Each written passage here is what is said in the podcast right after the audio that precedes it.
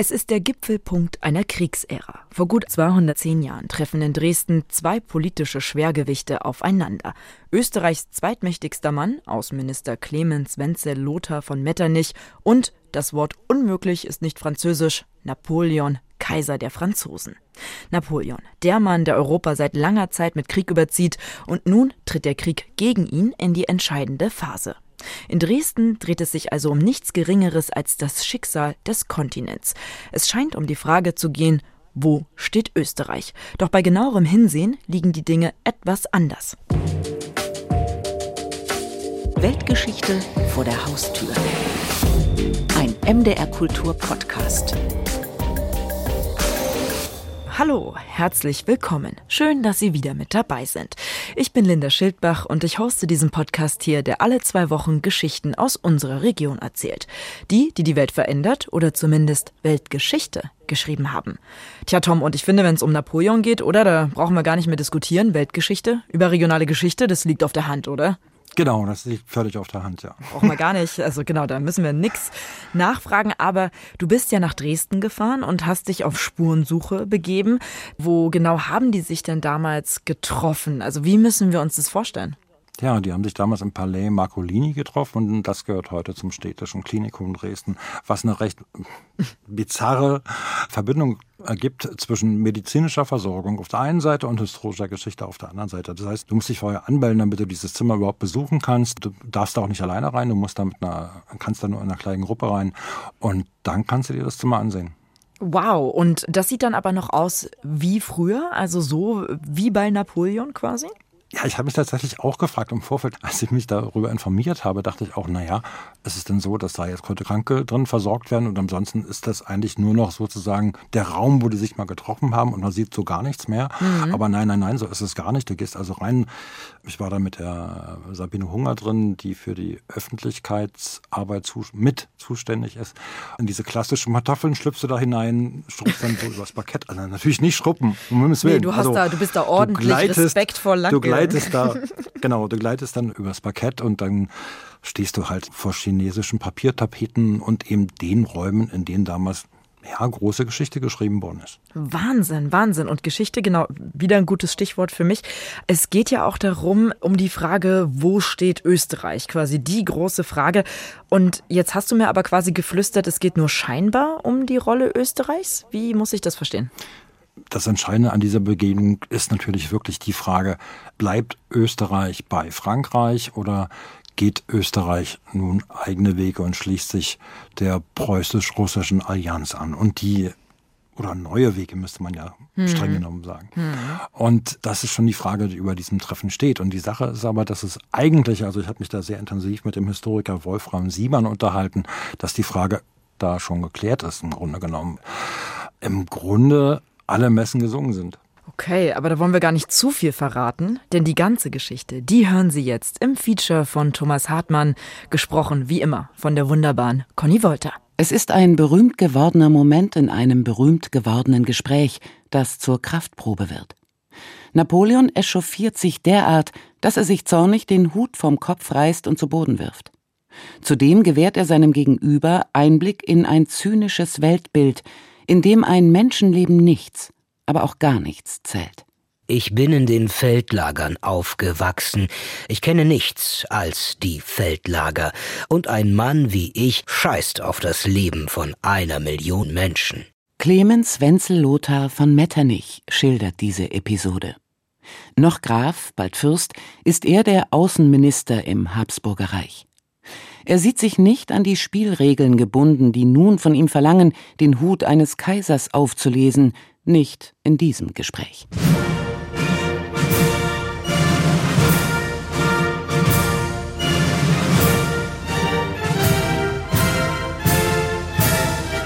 Wenn man ganz von oben her schaut, gewissermaßen die Vogelperspektive einnimmt und die geopolitische Situation ins Auge fasst, dann befinden wir uns hier am Gipfelpunkt einer Kriegsära, die insgesamt mehr als 20 Jahre dauerte. Ein Krieg, der zu einem definitiven Ende durch diese Begegnung eigentlich gebracht wurde. streicht der Historiker Wolfram Siemann die Bedeutung der Zusammenkunft zu Dresden heraus. Sie findet am 26. Juni 1813 statt und geht am 30. des gleichen Monats in eine zweite Runde. Der Verfasser einer voluminösen wie beeindruckend lesenswerten Metternich-Biografie fährt fort. Das Entscheidende an dieser Begegnung ist, tritt Österreich in den Krieg ein oder nicht? Wird es Allianzpartner von Preußen und Russland und England und Schweden, die dazutreten, oder bleibt es an der Seite Napoleons? Und dadurch hat Österreich, obwohl es selber eigentlich militärisch schwach ist, die Funktion des Züngleins an der Waagschale und wie der weitere Kriegsverlauf zeigt, ist tatsächlich die Rolle Österreichs ganz ausschlaggebend.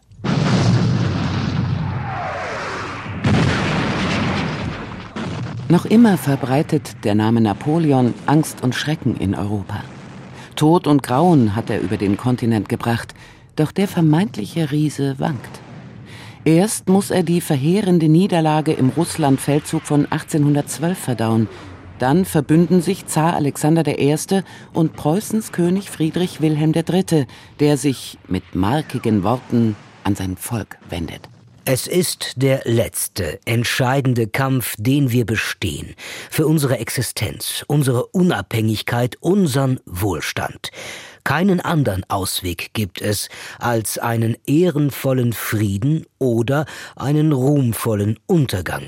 Allein wir dürfen mit Zuversicht vertrauen, Gott und unser fester Wille werden unserer gerechten Sache den Sieg verleihen, mit ihm einen sichern, glorreichen Frieden und die Wiederkehr einer glücklichen Zeit. Napoleon agiert aus einer Position der Schwäche heraus.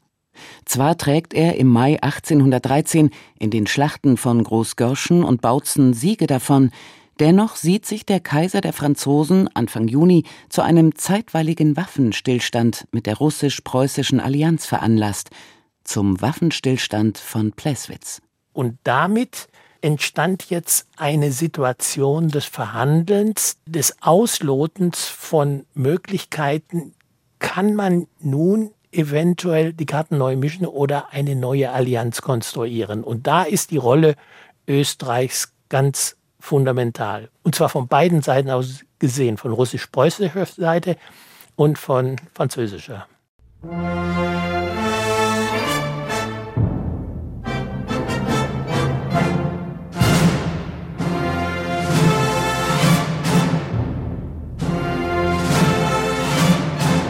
Das französisch-österreichische Verhältnis ist durchaus besonders.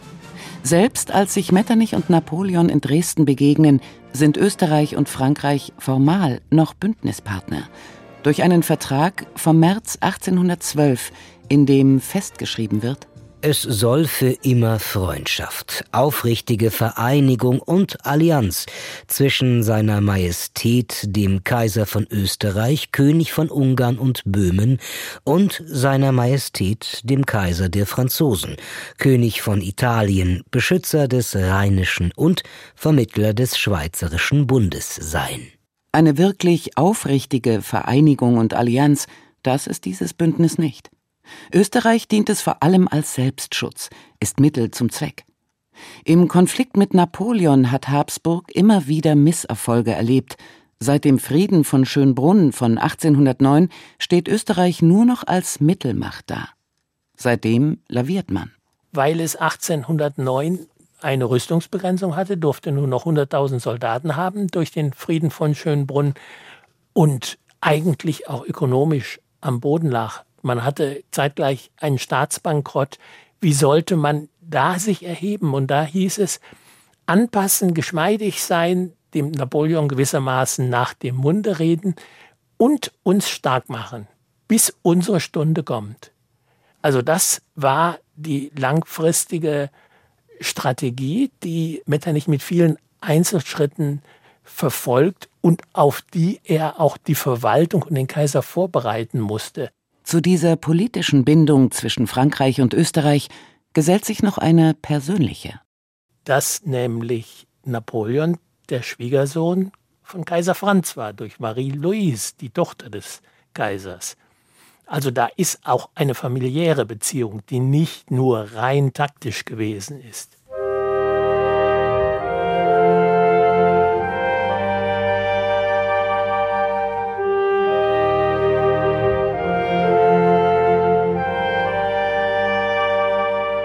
Napoleon ist recht eng mit Dresden verbunden. Immerhin ist er elfmal hier gewesen.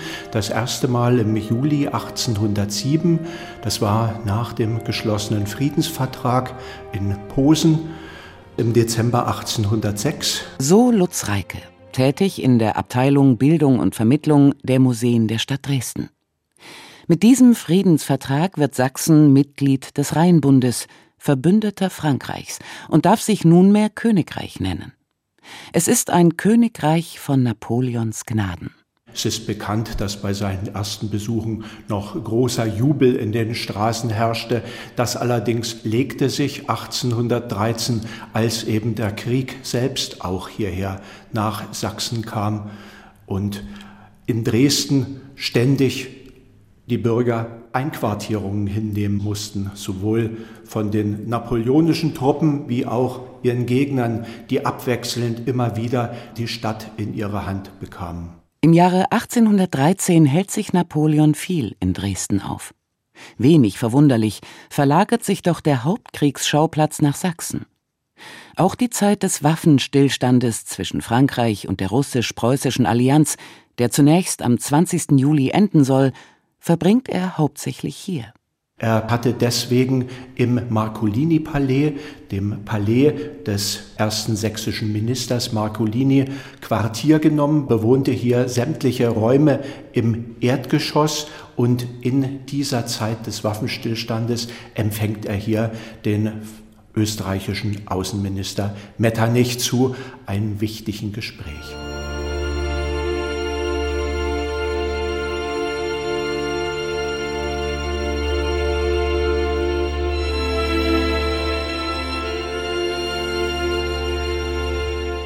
Wir befinden uns im Margolini-Palais und da befinden wir uns im sogenannten chinesischen Zimmer, im Volksmund auch Napoleonzimmer oder wie die Krankenhausmitarbeiter sagen, im Napzi. Sorgt Sabine Hunger, mit zuständig für die Öffentlichkeitsarbeit des städtischen Klinikums Dresden, an historischem Ort für Orientierung. Dazu muss man natürlich wissen, dass das Marcolini-Palais heute zum städtischen Klinikum gehört. Das Napoleonzimmer kann dennoch nach Voranmeldung in Kleingruppen eingesehen werden. Das Zimmer, das mit dem 26. Juni 1813 zum Ort der Weltgeschichte wird. Die beiden haben hier gesprochen in diesem chinesischen Zimmer, also Metternich und Kaiser Napoleon. Das Gespräch ging ja über neun Stunden und sie haben sich die meiste Zeit hier aufgehalten, sind aber dann auch rüber in den Gartensaal gegangen, wo es einen großen Kartentisch gab, wo also auch immer die Lagebesprechung war und so weiter. Während sich der Name Napoleon-Zimmer leicht nachvollziehen lässt, muss die Bezeichnung chinesisches Zimmer noch aufgeklärt werden. Wenn man hier reinkommt, ist das Erste, was einen besticht, sind diese warmtönigen chinesischen Papiertapeten. Ringsrum sieht man so, also wir Mädchen würden sagen pink und helles Grün, Mint. Farben, die eigentlich gar nicht so richtig zusammenpassen. Das liegt aber daran, dass diese chinesischen Papiertapeten nachgedunkelt sind. Also wir haben hier auch noch originale Stellen und da sieht man, dass die also in der Farbigkeit ganz ähnlich waren. Und diese Tapeten sind so zwischen 1775, 78 maximal 1780 hier an die Wände gekommen und sind seitdem auch hier. Es gab zwischendurch mal Restaurierungen, aber seitdem sind sie hier und die haben also auf jeden Fall hier auch Napoleon stehen sehen.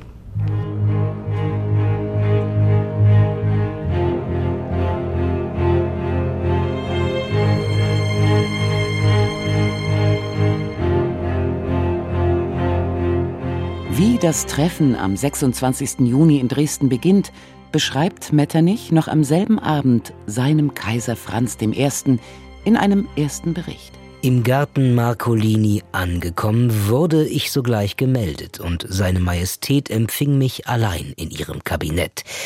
Sie kam mir entgegen und fragte mit sehr heiterer Miene nach dem Befinden des Kaisers.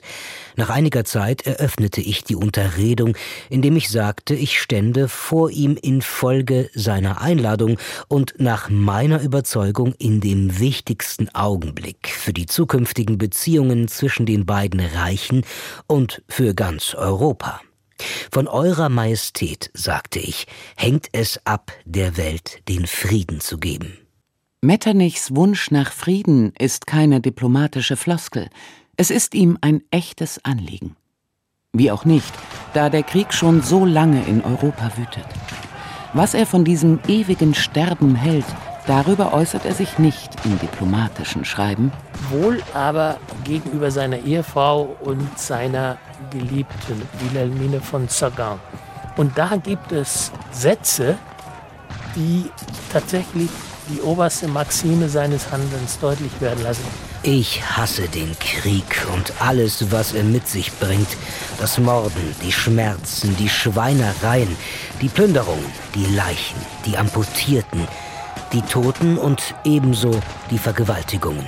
Was Metternich als Antwort auf den Krieg vorschwebt, ist eine Art Pattsituation zwischen Europas Großmächten ein Sicherheits- und Friedenssystem, das die Vormachtstellung einer einzelnen Nation verhindert und gleichzeitig die Interessen kleinerer Mächte wahrt. Ein Konzept, dessen Grundidee er bereits 1801 entwickelt und das mit dem Wiener Kongress von 1814-15 dann Wirklichkeit wird.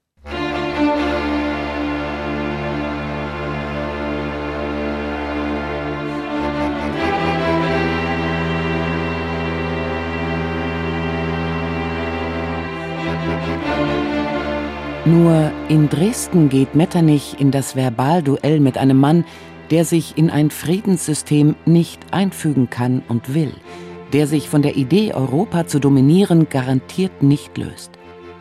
Das zeigt sich etwa, als laut einem Bericht von Napoleons persönlichem Adjutanten Armand de Caulaincourt die Reichenbacher Konvention zur Sprache kommt. Eigentlich ein Geheimabkommen zwischen Österreich, Preußen und Russland, das erst am 27. Juni unterzeichnet, über dessen Forderungen in Dresden aber schon gesprochen wird. So soll der Korse das von ihm geschaffene Großherzogtum Warschau abtreten und das Gebiet unter den drei Unterzeichnerstaaten aufgeteilt werden, soll Frankreich die besetzten Festungen in Preußen räumen und die illyrischen Provinzen an Österreich zurückgeben.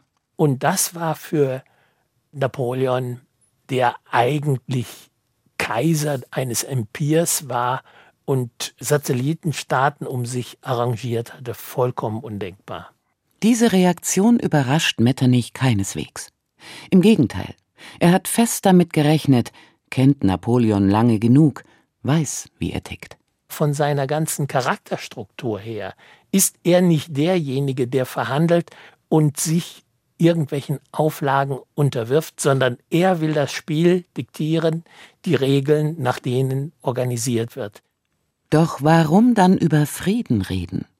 Unverbesserlicher Optimismus? Weil Napoleon letztlich gar nicht der Adressat dieser Friedensvorschläge ist.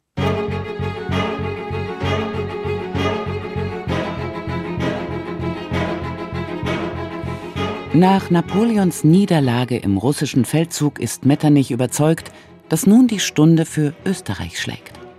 In einer Notiz vom Dezember 1812 heißt es Unter allen Maßregeln die unverschieblichste ist die so schnell als mögliche Organisation der Armee, welche sich in Böhmen zu bilden hat. Im März 1813 wiederum nimmt er Franz I. gewissermaßen das Versprechen ab, dass der Kaiser an seiner Seite steht, wenn er jetzt in die Kriegsvorbereitungen schreitet.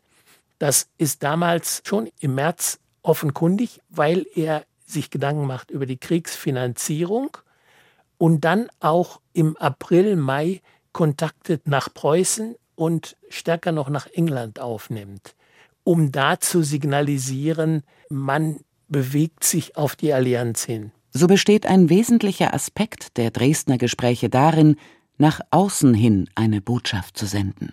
Hier wird Napoleon vorgeführt als derjenige, mit dem man Friedensvereinbarungen nicht treffen kann und wo es nötig ist, in eine Koalition gemeinsam zu treten und ihn zu schlagen. Diese Botschaft ist etwa für Kaiser Franz bestimmt. Der eigentlich einem weiteren Krieg gegenüber abgeneigt ist. Während Metternichs Strategie ist, langfristig und definitiv dem Wirken Napoleons ein Ende zu setzen. Zudem richtet Metternich sein Augenmerk auf die Landsleute des Kaisers der Franzosen. Auch ihnen will Österreichs Außenminister die Friedensunfähigkeit ihres Herrschers demonstrieren. Er will einen Keil zwischen der Generalität, dem Militär und Napoleon oder der Bevölkerung und Napoleon treiben. Er will sagen, das ist nicht Frankreich, Napoleon ist nicht Frankreich. Er, Napoleon, will den Krieg. Frankreich sehnt sich nach dem Frieden. Wir bieten ihn an. Napoleon lässt sich nicht darauf ein.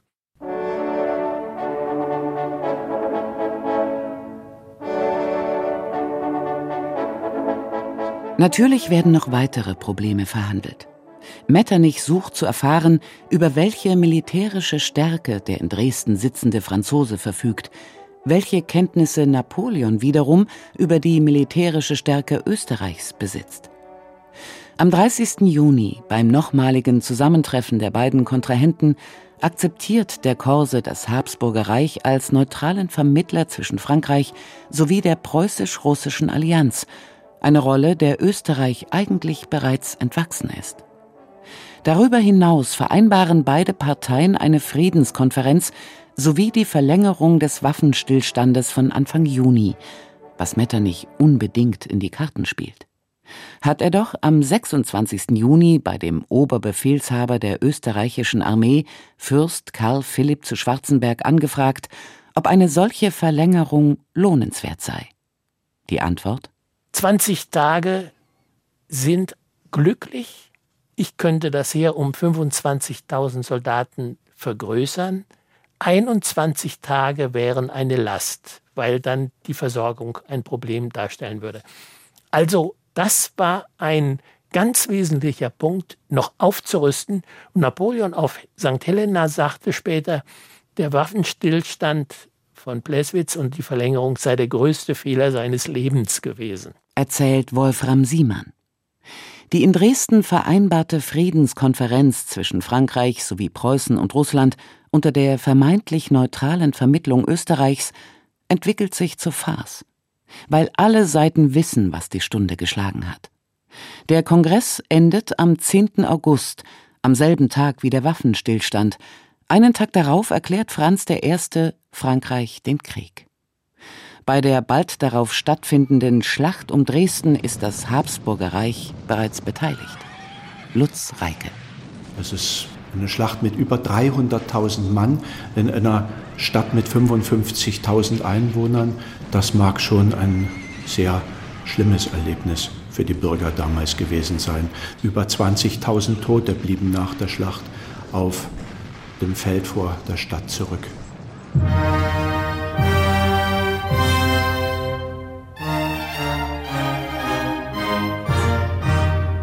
Das Treffen von Dresden hat sich fest in das Gedächtnis der Welt eingeschrieben, weil sich hier zwei Persönlichkeiten begegnen, die ihre Zeit und die Geschichte entscheidend geprägt haben, obwohl sie charakterlich sehr verschieden sind und Metternich im Allgemeinen als sehr viel ausgeglichener beschrieben wird.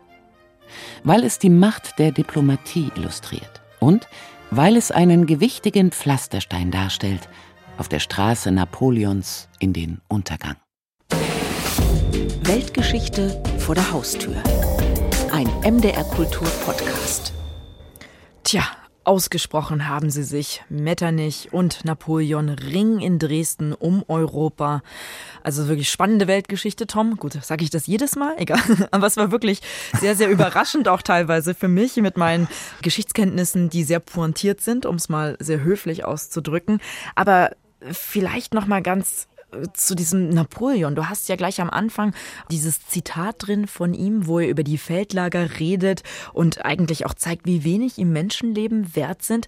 So einen Satz hat er also bei diesem Treffen ja gesagt. Ja, also mich hat das total schockiert. Ich hatte das so deutlich nicht im Kopf, also dass der so wenig sich interessiert hat für Menschenleben. Nein, hatte ich auch nicht, obwohl es natürlich klar ist, dass mhm. er machtpolitisch, wie er denkt, dass er keine Rücksicht nimmt auf seine Landsleute nicht, auf die Länder, die er überfällt nicht. Also es muss ein ziemlich zynisch denkender Mensch gewesen sein, der sich über Menschenleben keinen Kopf gemacht hatte. Er soll ja angeblich im Privaten gar nicht so gewesen sein.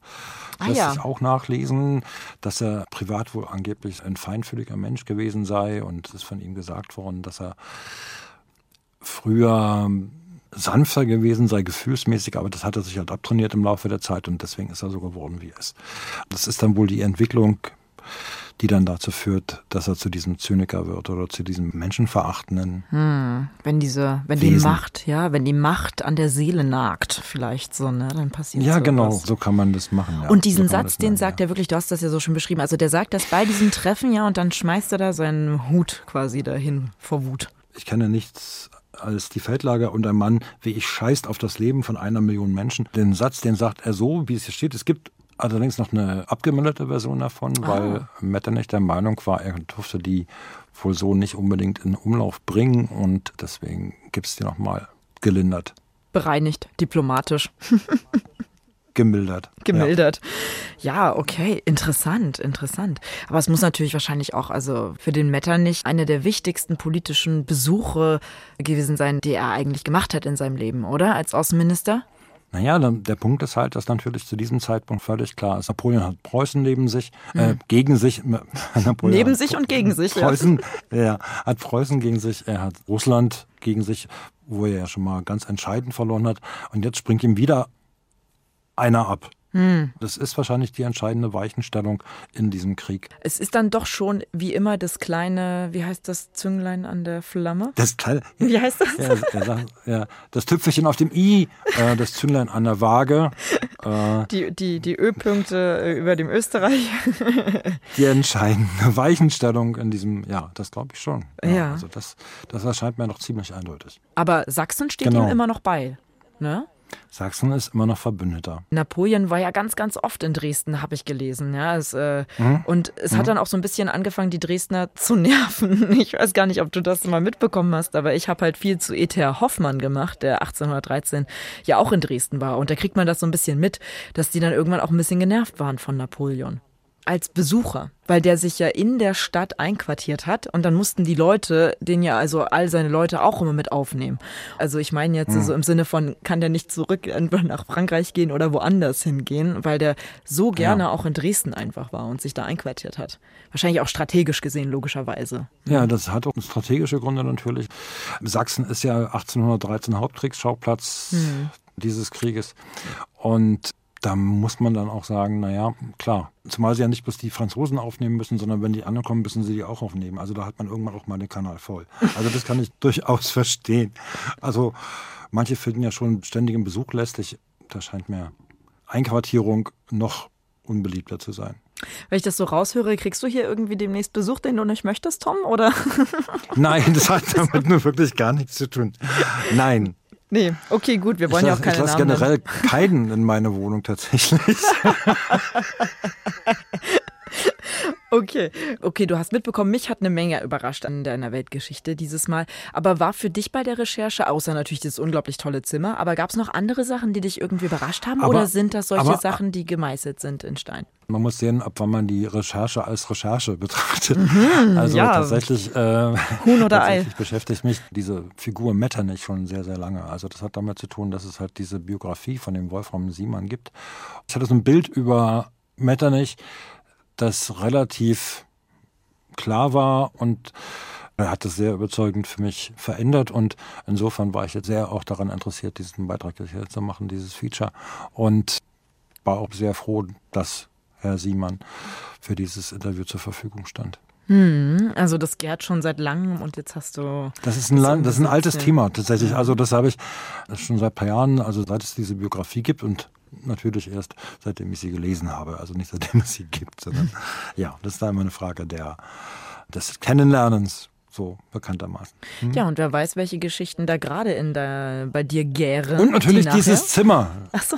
Und natürlich dieses Zimmer. Das ist für mich wirklich ein Hammer. Also diese Verbindung aus Klinikum und Historie, die finde ich wirklich einmalig. Also es ist wie eine Entdeckungsreise irgendwie. Es ist wie eine Schatzkammer. Irgendwie ganz seltsam.